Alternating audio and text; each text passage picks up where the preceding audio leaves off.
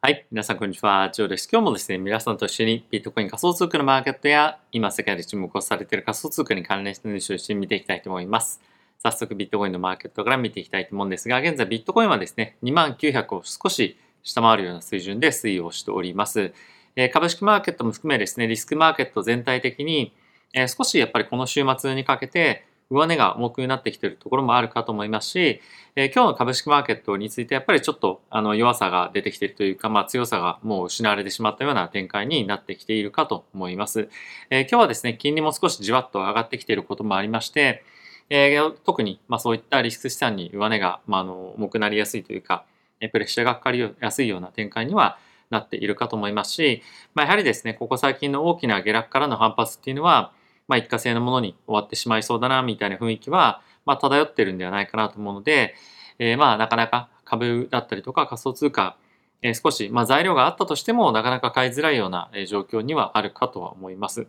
まあ、その一方でですね、えー、次の FOMC まではやっぱりもう1ヶ月間ぐらいあったりとか、えー、することもあってですね、えー、なかなかちょっと動きが出づらいような期間がしばらく続くと思うんですよね。で、そうなってくると、えー、特にやっぱりこの夏のシーズンですね、人々は多く、まあ、いろんなところにバケーションだったりとか、まあ、あの、まあ、いろんなところに出かけていくこともありまして、で結構マーケットが薄く今後、えー、なってくるかと思います。そうすると、えー、突発的に何かニュースが出てきたりですとか、あとは大きな、えー、クジラが売ったり買ったりすることによって、まあ、あの理由もなくですね、大きくドーンと動いたりする可能性もあるので、まあ、特に、あの、もちろんその週の中日っていうんですかね、あ週の、まあ、例えば月曜日から金曜日はもちろんそうなんですけれども、まあ、特に週末の動きに関しては結構、まあ、荒れるような可能性も出てきてはいるので、まあ、ちょっと値動きなかなか出ないなというふうに思ったとしても、やっぱりちょっとポジションを持つ場合は、ストップロスとか、あの、テイクプロフィットのオーダーっていうのは、まあ、しっかり置いていくのは一つ重要なポイントにはなってくるんじゃないかなとは思っております。はい。で続いてですね、こちらイーサに関しても、え現在1200近辺を推移しております。まあ、一旦この週末の前ぐらいでですね、1250、60というところまで上がっていったんですが、まあ、やはりかなり上値が重くなってきている感じは、えー、あるのかなというふうには思っております。で、ちょっとですね、株式マーケットも含めちょっと見ていきたいんですけれども、やっぱりこのナスダックについては、えこの1万2000ぐらいの水準というところが、あの、一つの上値のあの、まあ、上限というか、ところには、まあ、なかなか、あの、なりそうな感じというか、上値が重くなってきそうな感じは、まあ、少しあるのかなと思いますし、まああとはさっきも少しお話をしたように、この10年債の金利ですよね。やっぱりそんなに、まあ、あの、大きくドーンと下がるような感じは正直まだ、えー、まあ、トレンドとしてはないと思いますので、まあ、このあたりの金利が落ちない限りは、えテック銘柄だったりとか、そういったところに関しては結構プレッシャーがかかりやすいというか、あの、そんなにプレッシャーが弱まらないような状況には、えなってくるんじゃないかなと思うので、え引き続きダウンサイドを見ながらの展開が、え続いていくんではないかとえ思っております。あとはですね、結構マーケットで注目されているポイントとしては、え原油の価格かなと思っていまして、えちょっと後ほどもですね、まあいろいろと見ていきたかったんですが、まあ、あのちょっとチャートがないので、今日はですね、口頭でご説明させていただくんですが、アメリカのですね、戦略的備蓄の在庫、まあ、あの原油のですね、在庫が歴史的な、まあ、低水準に今あるというような状況になってきていますと。なので、え今ですね、やはり、あの、アメリカの政府が石油をあの放出しているということもあって、原油の価格っていうのは、まあ、ある程度安定化はしているとは思うんですけれども、まあ、これがいつまで続くのか、プラス、ロシア・ウクライナ情勢がですね、結構また、あの、まあ、揉めているというか、他のやっぱアメリカだったり EU も含めて、また揉め始めていたりもするので、まあ、このあたりを考えてみると、まだやっぱりこの原油だったりとか天然ガスの価格の上昇幅、上昇圧力っていうのは、継続して少なくともいくんじゃないかと思うので、このあたりがやっぱり引き続き、ま経済を圧迫するような要因となってくる可能性も十分まだあると思いますので、ま、そんなに簡単に株式マーケットが反転するとか、まあ、とはその緩和に対して期待感高まってくるっていうのは、ま、そんなにすぐは全然ないと思うので、ま、引き続きダウンサイドを見ての展開が全面的には続いていくんではないかと思っております。で、えー、今日はですね、仮想通貨に関連したあのニュースも非常に重要なものも出てきてはいるんですけれども、えー、まずはいつも通りマクロのニュースをですね、見ていきたいと思います。で、まずはこちらから見ていきたいと思うんですが、えー、EU がですね、ロシア産の、まあ、天然ガスの供給に対して、深刻な混乱が今後出てくる可能性があるので、緊急策のですね、見直しっていうのを呼びかけを現在していますと。で、これどういうことかっていうと、すでにロシアはですね、EU に対して天然ガスの供給を、まあ、少しずつ絞っていったりですとか、まあ、特あの特に予告なしにいきなりドーンと、まあ、こういった動きをしてくることもあって、まあ、今ですね、ドイツをはじめとした EU の経済大国に関しては、えー、まあ石炭ですとかそういったものをですね、燃やして、まあ、これまでであれば、まあ、そんなことは積極的にしてこなかった、まあ、あの二酸化炭素が多く出るような、えー、まあエネルギー源ですね、まあ、そういったものを多く今は使って、えー、来たる冬に向けて、まあ、天然ガスを備蓄しているような今ことがですね、えー、日々、まあ、やっているんですけれども、ちょっとそれじゃ足りないということで、まあ、新たに何ができるかっていうのを緊急で会合しているような状況になっております。で、もう一つやっぱりちょっと気になるポイントとしては、えー、こちらがですね、ウォール・ストリート・ジャーナルの方から出ているんですけれども、まあ、今ですね、ロシアが、えー、まあ、あの、デフォルトみたいな感じに今、えー、陥ってるんですよね。で、これデフォルトになった理由としては、まあ、ロシアはですね、資源というか、あの資産も持っていますし、あとはその、債権の支払いをするためにお金も送ってるんですよね。ただし、この送った先から、あの、まあ、送った先の機関がですね、このロシアからのお金を、えー、債務、債務者、債務者っていうか、その、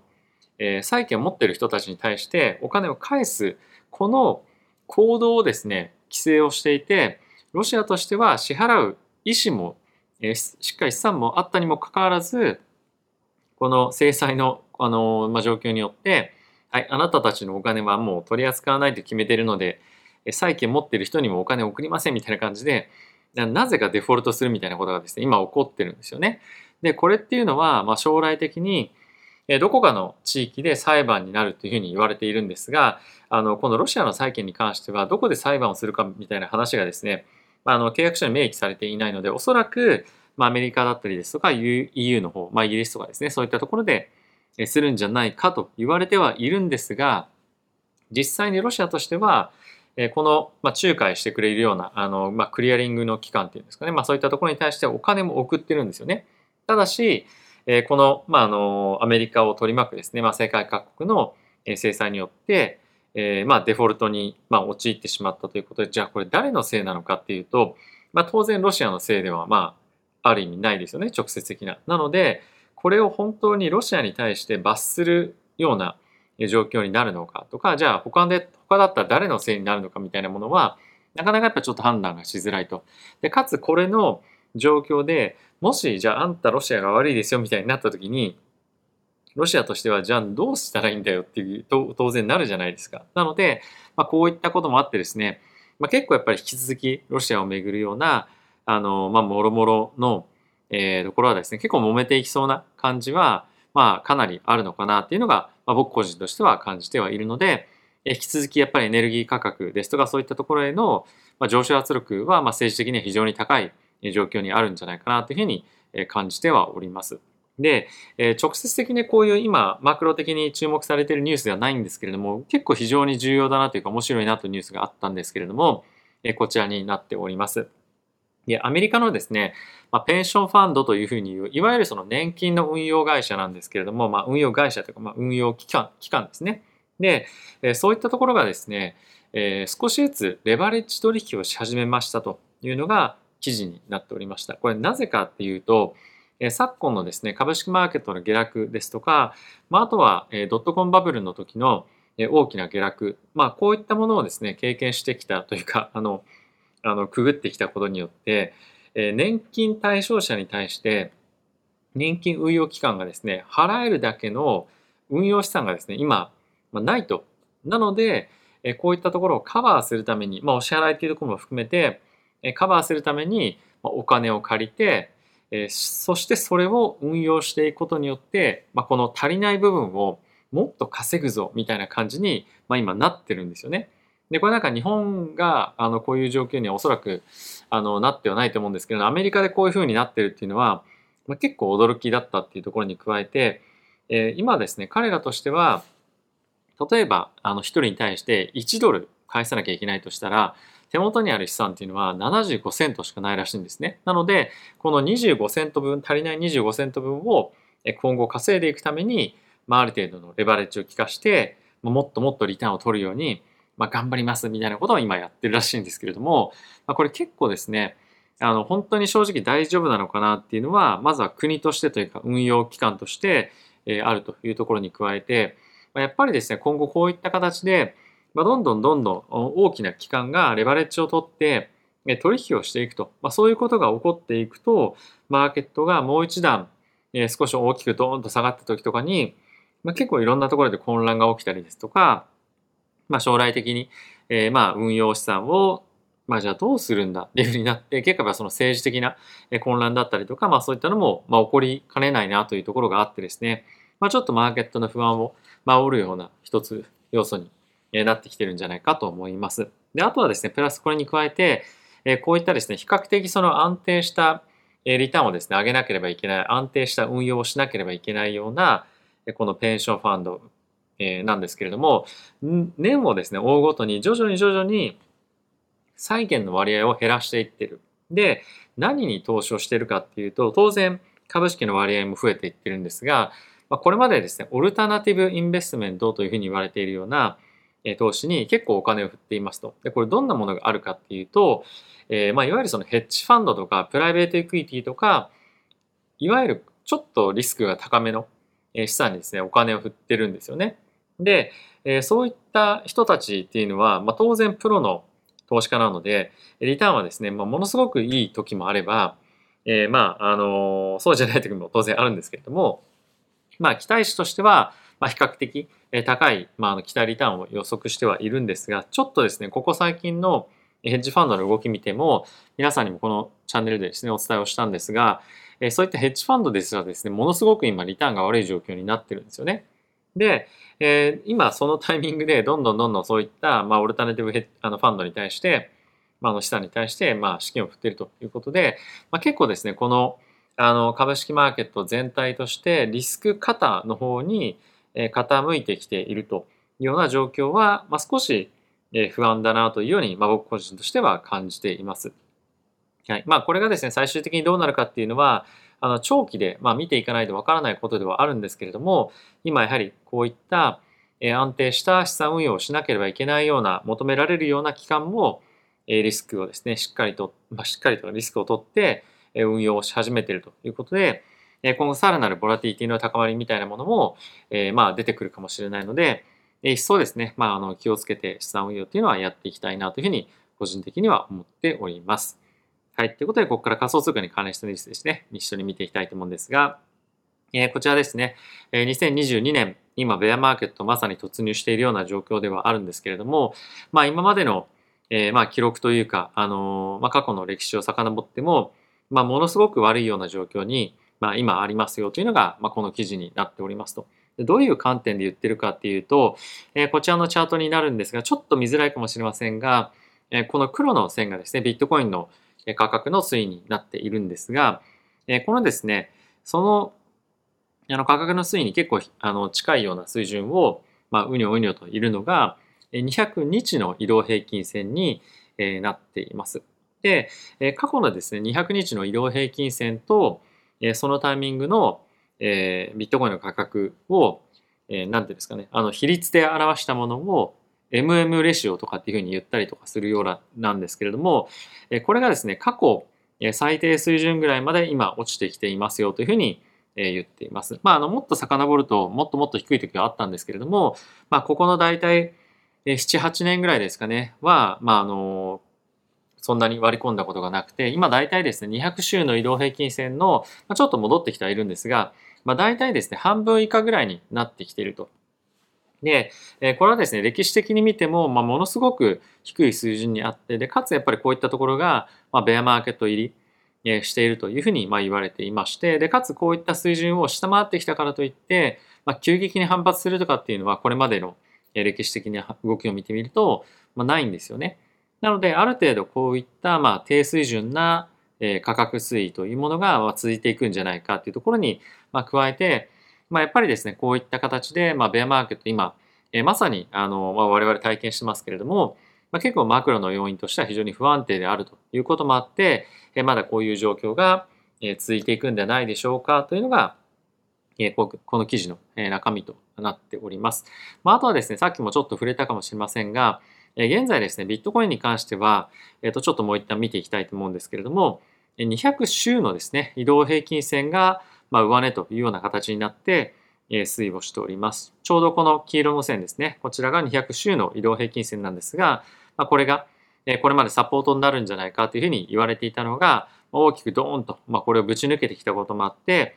この200種の移動平均線が非常に重い上値のキャップになるんじゃないかというふうに見られてもいて、まあ、これをなかなかあの上に抜けれないような状況が続いてくると、まあ、いよいよさらにもう一段ドーンと下がってくるようなところも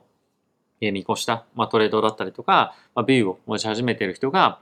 増えてくるような可能性も高くなってくるので、まあ、そうすると、まあ、さらに一段、えー、としたまあ下落を見込んでくる人がまあ増えてくるんじゃないかというようなことがですね、ニュースとしてなっていました。で、まあそういったところをですね、反映しているのが、ここ最近のですね、ビットコインの取引所からのですね、 outflow が大きくトレンドとしてなっていますという記事がこちらにもあるんですが、もう少しわかりやすいですね、チャートをこちらの Decrypt というあの記事が出してくれているので見ていきたいと思うんですが、先週だけでですね、約450 million のビットコインの outflow がありましたと。でこちらチャート見ていただきたいんですけれども、これが1週間あたりのアウトフローですね。ビットコインで453億、日本円で約500億超えぐらいですかね、の水準になってきていますと。で、えー、まあこのタイミングでもう一つ面白いなと思ったのが、ビットコインをですね、ショートするファンドに対しては、資金の流入がですね、超過してたんですよね。なので、やっぱりビットコインとしては、まあ、引き続きダウンサイドを見てる人が、まあ、結構多いと。で、このあたりは非常に面白い、まあ、流れだなと思う一方で、まあ、結構ですね、まあ、イーサリアムに関しては、まあ、小さい規模で買われていたりとか、まあ、していたんですが、やっぱり全面的にこういったところを見てみると、えー、仮想通貨への資金の流入は、まあ、そんなに多くないというか、まあ、やっぱりそのマイナスに見てる方がまだまだまあ多いんじゃないかというふうなのは感じますよね。まあ、はい。まあ、あの、こういったところで見ても、あの、やっぱり資金の流入が継続して出てきているというのは、まあ、一つマーケットにはまあインパクトがあり、かつショートのポジションを取る人もいるというのが、まあ、こういったところの先週ぐらいの流れになっているのかなとは思います。はい。あとはですね、これに加えて、えー、ここ最近非常にマーケットを賑わせているスリーアローキャピタルも何回このニュースやるんだよという感じではあるんですけれども、えー、ついにですね、デフォルトに、えー、なったんじゃないかというようなことが、えー、記事になっておりました。えー、このボヤージャーキャピタルに関しては、スリーアローキャピタルに対してえ貸付をしていて、まあ、あの早く返してくださいよというですね、まあ、書面も含め、え請求をしていたんですけれども、え期限が期限が来てもお金が返ってこなかったということで、まあ、いよいよそのデフォルト認定みたいな感じの、まあ、今状況になっているということらしいです。で、えー、これを受けてですね、まあ、マーケットではまだ混乱はないんですけれども、まあ、もう一段の下落とかっていうところが、まあ、あればですね、他のファンドも含め、えー、何かしらのリスクが顕在化してくる可能性もあるので、少し我々としては、あの、あまりその今単発的に、えー、反あの反発してきている中で、まあ、それについていくとかっていうよりも、まだやっぱり大きく下落する可能性プラス、その下落に伴った何かしらのマーケットのさらなる、まあ、もう一段のシステマチックリスクみたいなものを警戒していく方が、まあ、僕はあの資産を守るという観点ではまだ安全かなと思いますし、まあ、無理する必要は正直ないと思いますので、まあ、そういったところを見ながら、えまだまだ警戒をしていきたいかなというふうには思っております。でまあ、そんな中ですね、あの、エープコインが、えー、昨日、おとといぐらいですかね、あの、非常に大きく上昇してきているんですけれども、まあ、これの背景としては、えー、皆さんもちょっともう見たかもしれませんけれども、えー、エミネムとですね、スヌープドッグが、まあ、あの、このボアードエピットクラブのキャラクターに、あの、まあ、あの、ミュージックビデオの中で、まあ、一部変したというか、あの、ま、キャラクターになって、え、作ったビデオがですね、出てきていることもあって、結構そのエイプ関係の、